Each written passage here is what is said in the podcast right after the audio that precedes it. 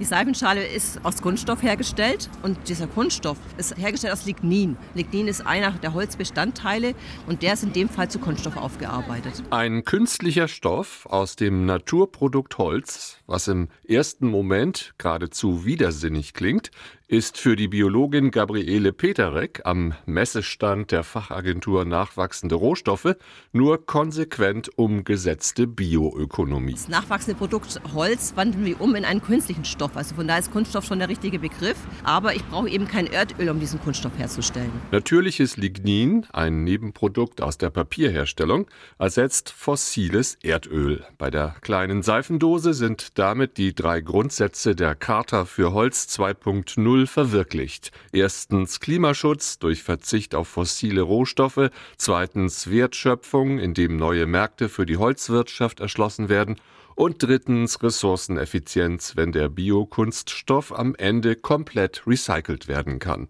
So wie die alternative Seifendose sind auch die T-Shirts gleich daneben schon im Handel erhältlich. Auch die grünen Badehandtücher aus Holz, die dennoch besonders weich und flauschig sein müssen. Die gleiche Faser wie das T-Shirt, auch diese Lyocell-Faser. Handtuch aus Holzfasern steht da drauf. Ich fasse mal drüber. Das kratzt kein bisschen, sondern ist weich wie Frotte. Wie schafft man das? Also man schafft es vor allem, indem man einen wesentlichen Bestandteil aus dem Holz rausnimmt. In dem Fall nutzen wir nur die Zellulose. Und aus der kann ich eine sehr feine, sehr angenehme, anschmiegsame, weiche Faser herstellen. Ohne Lignin ist die Zellulosefaser weich und anschmiegsam. Doch was passiert eigentlich mit dem Holzhandtuch, wenn es seinem Zweck gemäß einmal nass wird? Letztendlich äh, muss ich schon hergehen und auch so ein bisschen Chemie damit machen. Also die Struktur der Zellulose wird schon so ein kleines bisschen an Stellen aufgebrochen, um auch dann Eigenschaften hinzubekommen wie wasserabweisend. Am Stand der Fachagentur, die zum Bundesministerium für Ernährung und Landwirtschaft gehört, erinnert ein Rucksack aus dem Zellstoff von Weichholzschnitzeln mit seinem packpapierfarbenen Design allerdings eher an einen großen Briefumschlag.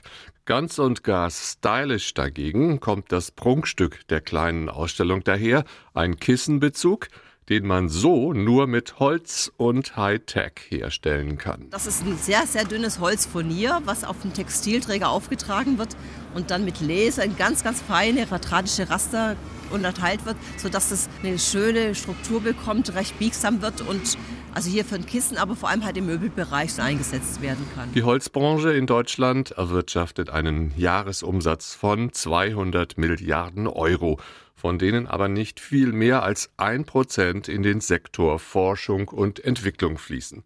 Zum Vergleich investieren Automobil- oder Elektronikbranche jeweils etwa zehn Prozent in ihre wissenschaftlichen Abteilungen. Wenn sich die Bioökonomie rund um den nachwachsenden Rohstoff Holz weiterentwickeln soll, müsste wohl auch dort noch mehr in die Forschung investiert werden. RBB 24 Inforadio vom Rundfunk Berlin-Brandenburg.